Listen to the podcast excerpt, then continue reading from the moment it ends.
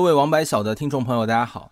因为前两期插了一下队，讲了点别的东西，我们这一期接着聊披头士。我们上季聊到披头士这名字已经出炉了，就是这个伟大的名字 Beatles 终于诞生了。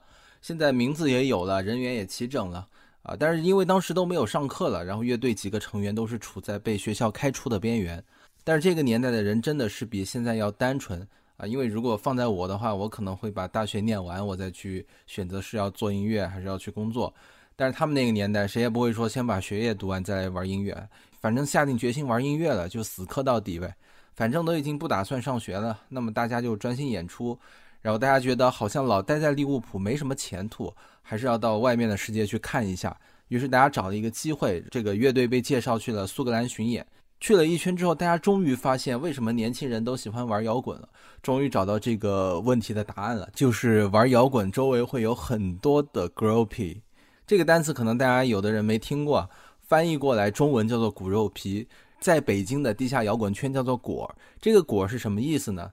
就是指那些喜欢陪着呃乐队去表演，然后可能陪他们表演，表演完之后还会陪他们上床的这么一群歌迷吧。主要集中在摇滚还有民谣这几个圈儿。这是从披头士之前就有的哈。到了六十年代。摇滚风靡世界以后呢，这个文化就越来越流行了。很多很伟大的这个乐队，比如说滚石啊、齐柏林飞艇，他们身边就围了无数的 groupies。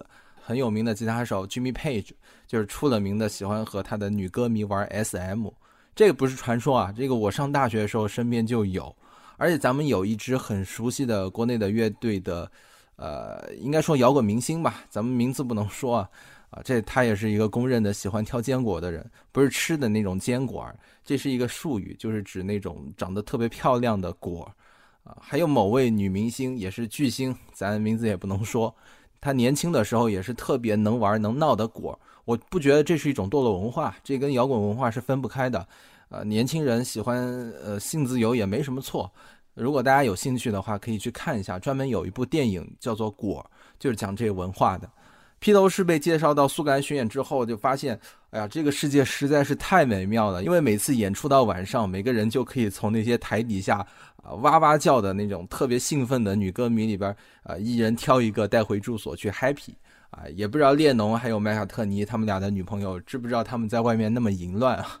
反正将在外，君命有所不受吧。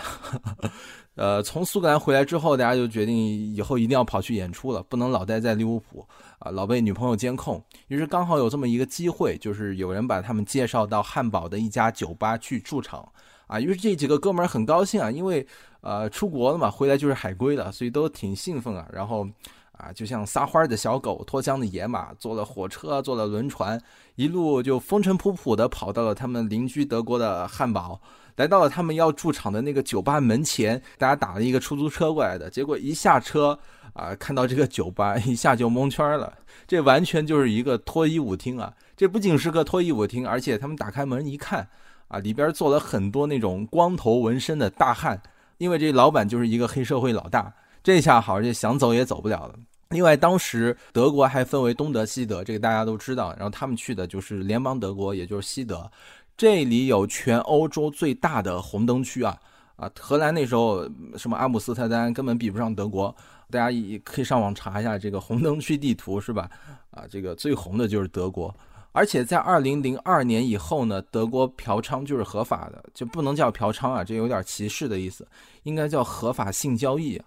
呃，很多大批大批的东欧国家，什么罗马尼亚、保加利亚这些相对来说比较贫困的国家吧。啊，他们国家的姑娘就全跑德国去，有点像越南啊、缅甸这些女孩全跑中国、韩国来。啊，汉堡又被叫做德国的罪恶之都，因为汉堡的生活是那种出了名的享乐主义，他们夜生活之丰富，这个女人之开放，美女之多，在英国是完全见不到的。英国女孩就有点保守，而且不太会打扮。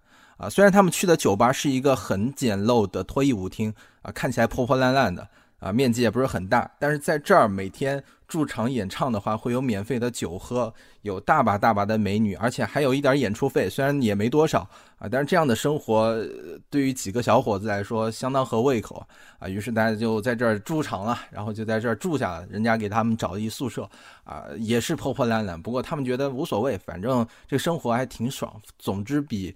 啊，在利物浦受女朋友监控好。到了这儿之后呢，有一个很重要的变化需要他们来解决。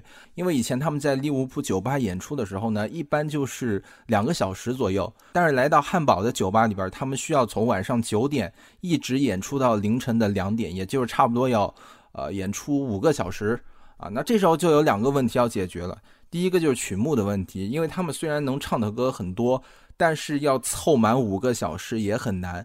啊，于是他们就想办法，就把一首歌的时间拉长，比如间奏啊、尾奏不断的循环，把一首两分钟的歌变成八分钟。比如说大家都听过他们最著名的一首《Hey Jude》，后面就是尾奏，啊，无限的循环。所以他们想把歌拉多长就拉多长。最后他们把歌拉到什么地步呢？传说啊，呃，有一男一女两个人来到酒吧喝酒，然后就听到他们在台上唱某一首歌了，然后这两个人吧就干柴烈火，就忍不住就出去来了一发。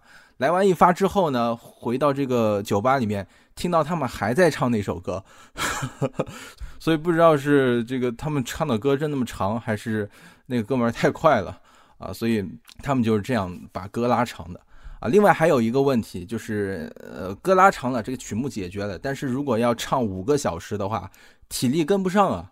啊，后来酒吧老板就说这还不简单，然后人从口袋里掏出一瓶药拿给他们，他们一看这个写着安非他命几个字啊，然后人老板说了吃这个药身体棒，你们就吃吧，反正我也不要你们钱，随便吃，这个就是一种兴奋剂吧。于是几个男孩就边演出边喝酒边嗑药，结束之后呢，回到宿舍里面，发现有时候这个床上还坐了几个女人等着他们，一见到他们就特兴奋，不知道是他们的歌迷还是 groupie 还是妓女啊。反正送上嘴的熟鸭子嘛，不要白不要，啊，然后几个人就开始糜烂了啊，然后就这样生活过了几个月。这个期间，他们写了很多好歌，啊，然后合约快结束的时候，他们发现自己唱了一段时间，在汉堡已经唱出一点名气了。汉堡有那么多的酒吧，自己为什么非得待在这个破破烂烂脱衣舞厅呢？啊，于是他们就开始找下家，然后就找到一个很大的一个酒吧，环境要比这个脱衣舞厅要好得多。但是他们傻傻就傻在啊，还没有搞定这件事儿，就跑去找这个脱衣舞厅的老板去摊牌，说：“您看，您这个留不住我了。另外一家大酒吧已经给我 offer 了，你要么让我走，要么多给我加几倍钱也行。”这一下就把这个脱衣舞厅老板给惹毛了，人家还黑社会，那能让你这么摆我一道吗？啊，于是就先下手为强，人还走正规渠道啊，人没有说啊找一群大汉把他们给做了，也没有说打他们一顿，人家报警了，这黑社会老大还报警了，他报警干嘛呢？因为麦卡特尼他觉得自己快要跳槽了，特兴奋啊，于是不知道哪根筋抽了啊，在房间里边拿了一个避孕套点燃了啊，就觉得好玩吧，其实也没什么意义，正好被这个老板抓个正着，于是刚好找这么一机会报警把他给抓了，告他蓄意纵火。另外，乔治·哈里森也顺带着被告了。为什么呢？因为他还没有成年，那时候他才十七岁啊。根据德国的法律，如果说未成年人的话，夜里十点以后是禁止外出的，所以他就被遣返回英国了。啊，过了没多久，其余几个人也回去了。这个麦卡特尼也是被保释回去了。啊，这就是他们第一次汉堡之旅。啊，在他们成名之前，先后大概来了三次，大家都很享受在汉堡这种放荡的生活。所以最后一次回去的时候，列侬已经得了淋病啊，啊，可见汉堡不愧为是个罪恶之都。所以大家有兴趣到德国旅游的话，可以去转转，这个红灯区非常有名啊。第二次去汉堡的时候呢，乐队人员有了一点变动，就是咱们之前提到过的大艺术家，也就是披头士的贝斯手斯图尔特，他们在演出的时候呢。发现这个哥们儿虽然绘画的天赋很高，但是完全没有一丁点儿的音乐天赋。他弹贝斯完全就跟不上节奏，老是弹错，呃，要么就是把这个节奏都带跑了。于是大家就让他，呃，在舞台上表演的时候把身子转过去，背对着观众，啊，这是个很奇葩的提议啊。不过还是起了点效果，因为观众就看不见他弹错了。反正贝斯嘛也不太容易听得出来。大家以后如果去现场看这种演出，或者去什么 live house 里面玩的话，大家看啊，就是背对着观众弹吉他或者背对着观众弹贝斯的，一般就是技术不太好。这斯图尔特老弹不好也不是个事儿，也不能老让他东郭先生滥竽充数尤其是麦卡特尼啊，对他的意见特别大。一方面是因为他技术烂，另外一方面就是嫉妒他跟列侬的关系好。所以某一天晚上在演出的这个过程中，这俩哥们儿就吵架，吵完架就打架，打了一架，从台上打到台下，打完了两个人就彻底闹掰了。所以斯图尔特就提出离开乐队。那这下好了，乐队没贝斯手了，那谁来当贝斯手呢？总得有人当贝斯手吧？那只能是麦卡特尼呗，谁让你把人家给打跑了？于是麦卡特尼就拿起了斯图尔特给他留下的贝斯。哎，这斯图尔特还真是很大度啊，把呃贝斯转赠给了麦卡特尼，还告诉人家好好对我的贝斯啊，如果以后弹不好，我绝不轻饶啊，还挺有风度。然后从此开始，乐队的贝斯手就变成麦卡特尼，麦卡特尼也就成了史上唱歌最好的贝斯手。从汉堡回去之后呢，他们没什么收入。啊，学校也把他们给开除了，没有办法，所以只能回到老东家洞穴酒吧演出。这时候呢，披头士在利物浦的音乐圈里已经逐渐的开始声名鹊起了，已经慢慢的有了一波歌迷。于是这个时候呢，第四个重要人物出现了，就是披头士未来的经纪人布莱恩·爱泼斯坦。这个爱泼斯坦实在是很有的说啊，首先他是一个犹太人，啊，是一个富二代啊，特别有钱，他们家经营着英国。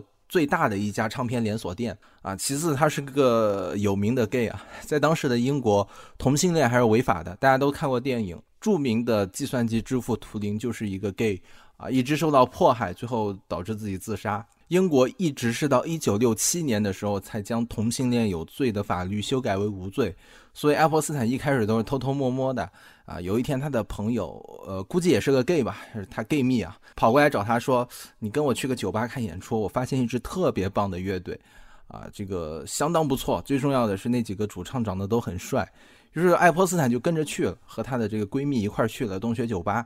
然后他一进门就看到台上几个小伙子，穿着很奇怪的那种衣服在演出，然后音乐很燥，但是台底下那些观众很兴奋啊，莫名其妙不知道为什么，就是跟着台上的乐队一起扭摆。然后台上这个乐队吧，尤其是那个主唱，唱着唱着居然还把自己裤子给脱了，然后越脱吧，那台底下的观众就越兴奋，因为披头士自从去了德国以后，呃，台风就完全变了，因为德国的酒吧大家都听不懂你在唱什么嘛。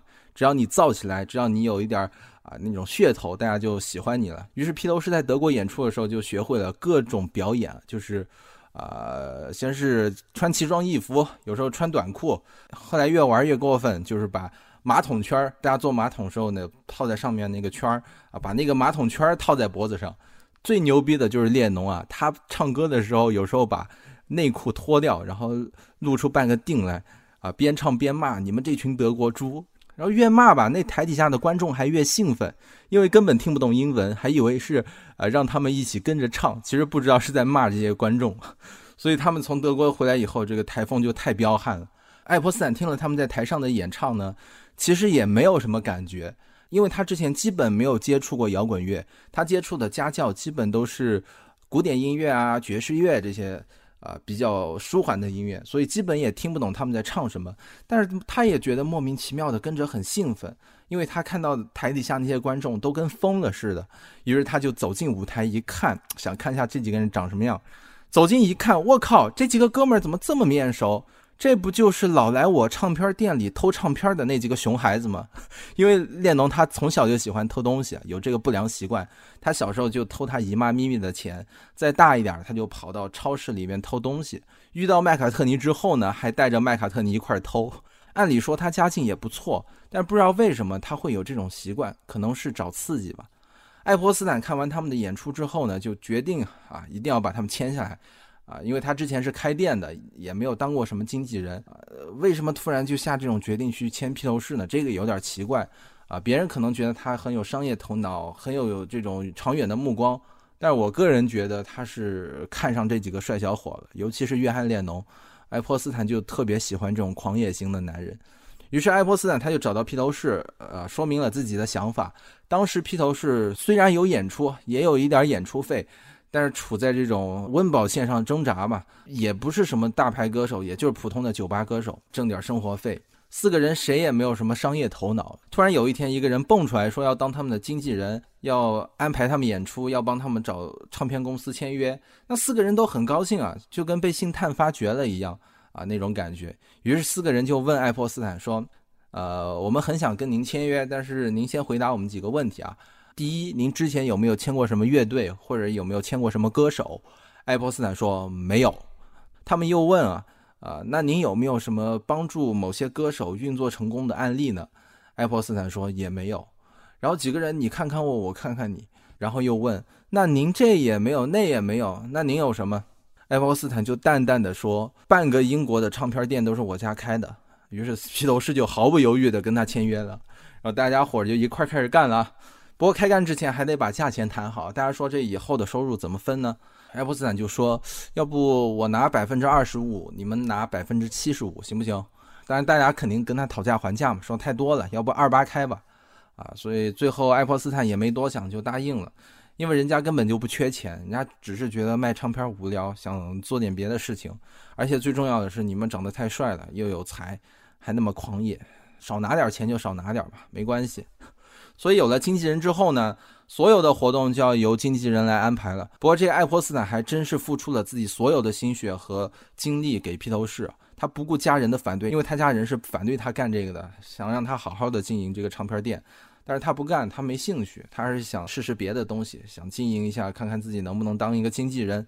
于是他就把自己家族的生意交给了别人来打理，自己就专心的运作披头士。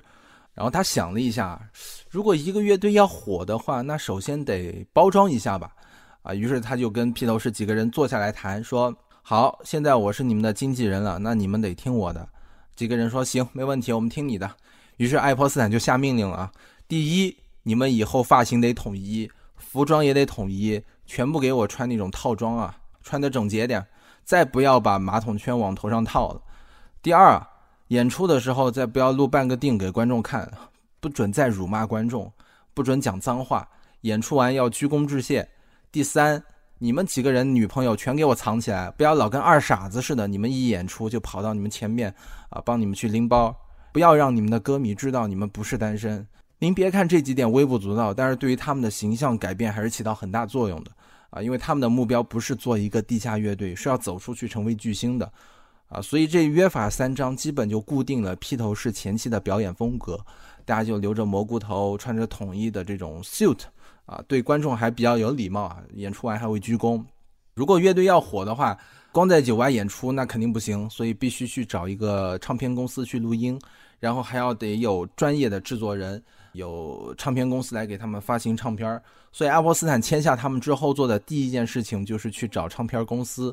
当时在英国知名的唱片公司有四家，啊，有德卡，有百代，有派，有飞利浦斯，啊，你想这披头士没什么名气，爱泼斯坦也是一个新手，手上拿着一张披头士录的很业余的那种唱片啊，其实就是他们在酒吧里的一个录音，观众说话碰杯的声音比他们的音乐还大，您说这样一张碟子糊弄得了谁啊？不过爱泼斯坦对披头士还挺自信啊，拿着这张碟就出去了啊。逢人就说：“你听一下，他们绝对是最棒的乐队，你不签下他们，你就会后悔这一辈子啊！”啊，说的自己的耳朵都起老茧了。他首先跑去找第一家，就是德卡唱片，人家一见他还挺客气啊。为什么呢？因为爱泼斯坦他们家是开唱片店的，是这个德卡公司的最大的客户，所以人家也不敢得罪他啊。于是就在表面上敷衍了一下，说：“哎，你这乐队还不错。”要不我们找个时间录录录音呗？这爱泼斯坦还挺高兴啊，然后叫上披头士大搓一顿，开了瓶红酒庆祝。啊，几个穷小子基本没有喝过红酒啊，他特高兴，说要自己要发财了，觉得自己要火了。其实人家根本就没有，最后都没有找他们录音，就是敷衍了一下，骗骗他们而已。啊，于是这样拖拖拖拖了俩月没动静，然后实在没办法，然后这个爱泼斯坦又去找其他公司，结果不出意外啊，所有公司都把他给拒绝了。这下把爱泼斯坦搞得灰头丧气了，因为他四处碰壁，走投无路，啊，实在是太郁闷了。然后有一天晚上，他就呃郁闷的不行，就去找了一个哥们儿去喝酒。结果这哥们儿听了他的这个遭遇之后呢，说我正好认识一个百代唱片下面的发行公司的一个经理，我把他介绍给你认识呗。哎，于是爱泼斯坦带着录音碟又去了这个经理面前，然后这个经理听完披头士的录音之后。他就发现，虽然这个碟子录得很烂，但是确实不错啊。然后他就说：“这么着，我给你介绍一个人，也许会对这个唱片感兴趣。”于是这个经理就打通了一个叫做乔治·马丁的制作人的电话。好了，讲到这儿，第五个重要的人物出现了，就是未来披头士的制作人乔治马丁。那乔治马丁老爷子啊，刚好是前几天去世了，在此致敬一下。因为我的观点，其实披头士是六个人，除了四个乐队成员之外呢，爱泼斯坦和乔治马丁是另外两个重要的成员。一个帮助他们在商业上获得了成功，另外一个人帮他们在音乐上获得成功。爱泼斯坦最后啊，又带着这个披头士的录音小样来到乔治马丁面前。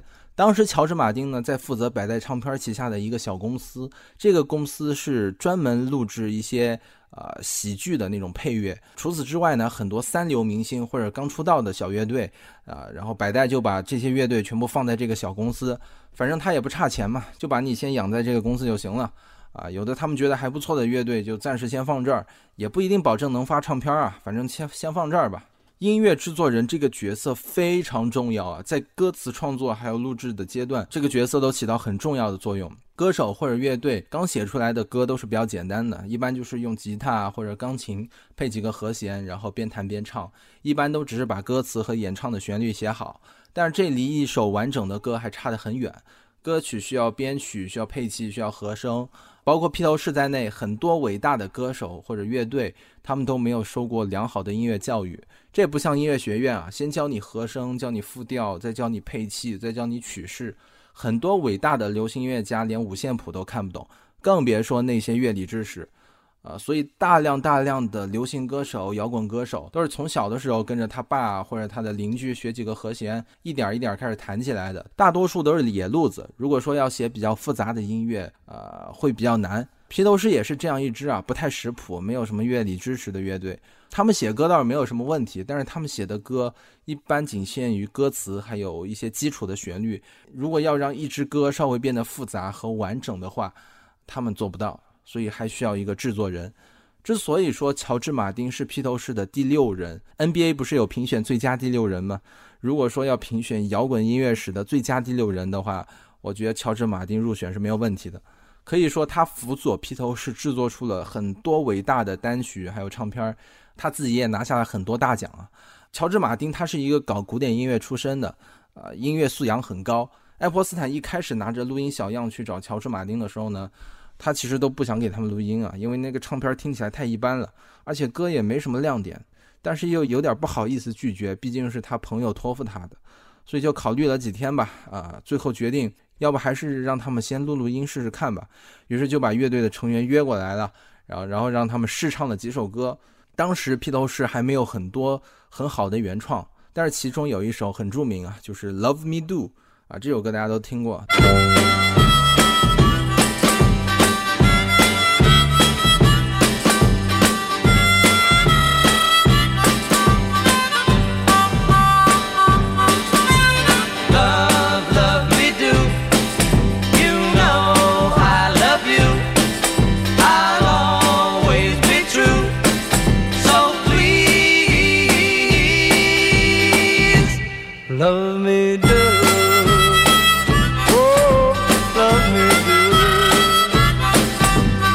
完之后，乔治·马丁就觉得还行，于是就悄悄地把爱泼斯坦拉到旁边。他说：“我看这支乐队还行啊，尤其是列侬和麦卡特尼这两个人是可塑之才。但是就是那个鼓手吧，水平太差了。如果你们要录音的话，那个鼓手得给我换了。这个鼓手就是我们之前提到过，披头士第一次在去汉堡演出之前临时加入乐队的皮特·贝斯特。其实，在乔治·马丁说要换鼓手之前啊，乐队其他的三个人都早有此意了。”为什么呢？当然，他的鼓打得不好是一个原因，还有两个其他的原因，就是这个皮特贝斯特吧，跟他们在一块儿的时候老是不太合群，跟他们玩不到一块儿。比如说在汉堡的时候啊，三个人都嗑药，三个人都呃酗酒，就他一点都不嗑，他也不怎么喝酒，啊，然后三个人都剪了那种蘑菇头，穿了同样的衣服，就他不剪发也不穿。除此之外，还有一个最重要的原因，就是这个鼓手小哥吧，长得实在太帅了。而且又酷酷的，每次演出的时候，台底下的那些女歌迷总是叫他的名字啊啊，皮特皮特皮特，搞得大家都很不爽啊，被抢了风头。尤其是麦卡特尼心里很不痛快，明明披头士里这个颜值担当应该是我，我长得又帅，这个嗓音也也好，还能写一首好歌，结果这打鼓的嘛，平时老打错节奏啊，乐感也很差，反倒成为最受欢迎的人了。这个麦卡特尼接受不了啊。正好在这个时候呢，另外一个乐队的鼓手一直在跟披头士眉来眼去。那个鼓手叫做 Ringo Starr，这是他艺名啊，他原名没有这么好听。因为在汉堡演出的时候，利物浦的乐队不止披头士一支，还有其他很多乐队啊，Ringo 就在其中一支乐队担任鼓手。所以每次皮特贝斯特生病的时候，或者有事不来演出，那么他们就会让 Ringo 帮忙来打一下鼓。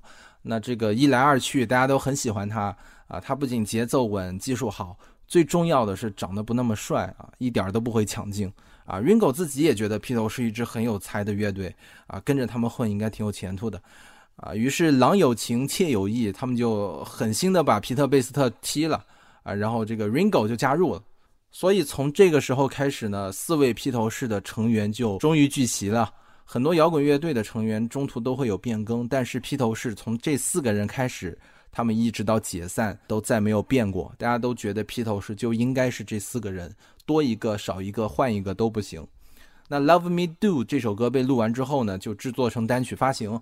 歌曲发行一般会有两种形式啊，第一种是专辑，第二种是单曲。但是现在因为数字音乐还有发行的变革吧，很多歌手乐队都不太喜欢出专辑了，都喜欢出 EP，EP 就是小专辑啊，或者叫迷你专辑吧。真正的专辑是应该从曲目、主题、排序、风格都是有一定讲究的。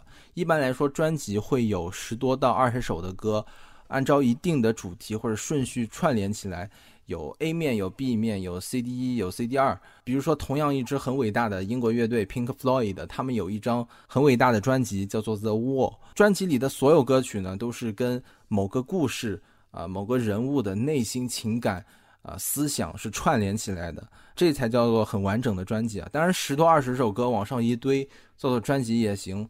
但是如果连个主题都没有的话，呃，其实叫歌曲集更合适。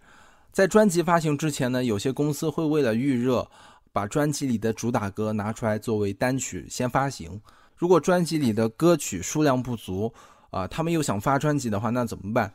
那就发一张迷你专辑，也就是 EP，大概凑够五六首歌就差不多可以发行了。但是比起专辑来说的话，制作水准和艺术价值就会稍微打一点折扣。披头士的《Love Me Do》发行之后呢，电台的排行榜成绩还不错。一开始是排在四十多名，然后过了一周上升到二十多名，最后定格在十七名。这个名字看起来一般，但是对于一个刚出道的乐队而言呢，啊，这个已经相当不错了。而且他们的唱片销量也不错，一发行之后就卖了有十万张，啊，这个成绩很好啊。但其实他们的经纪人爱泼斯坦自己就掏钱买了一万张。Love Me Do 发行之后呢，唱片公司就开始对他们另眼相看了，态度也好多了。以前都是爱答不理，现在就是哎，这几个哥们儿成绩还不错啊，下张专辑我帮你好好弄弄。于是这个乔治马丁和披头士又进了录音室，然后乔治马丁说：“Love Me Do 这首歌虽然成绩不错，但是这首歌说到底还不太好，要不我帮你们找首歌来，我这刚好有一首现成的歌，你们录完之后绝对能去冲榜单的 Number One。”四个人听了一下那首歌啊，呃，然后又想了一下，说：“您这歌虽然好，但是我们还是想唱自己的歌。”于是他们就现场演奏，录制了一首列侬创作的歌曲，就是那首披头士粉丝应该都能耳熟能详的歌《Please Please Me》。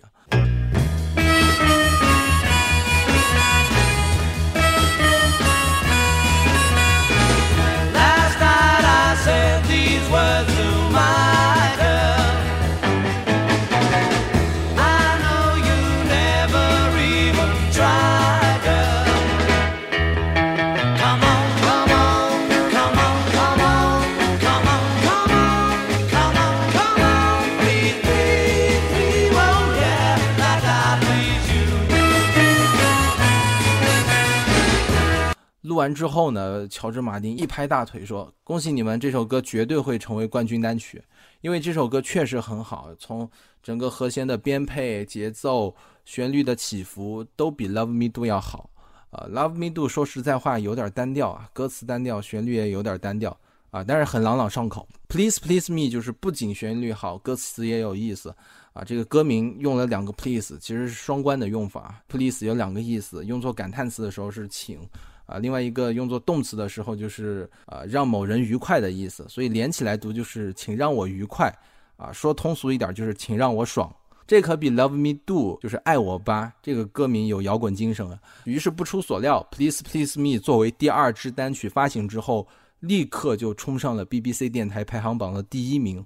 这时候呢，披头士的歌已经在全英国开始传唱了啊，他们开始已经变得家喻户晓。Please Please Me 的走红，标志着披头士告别了青涩的少年时代，走向巅峰。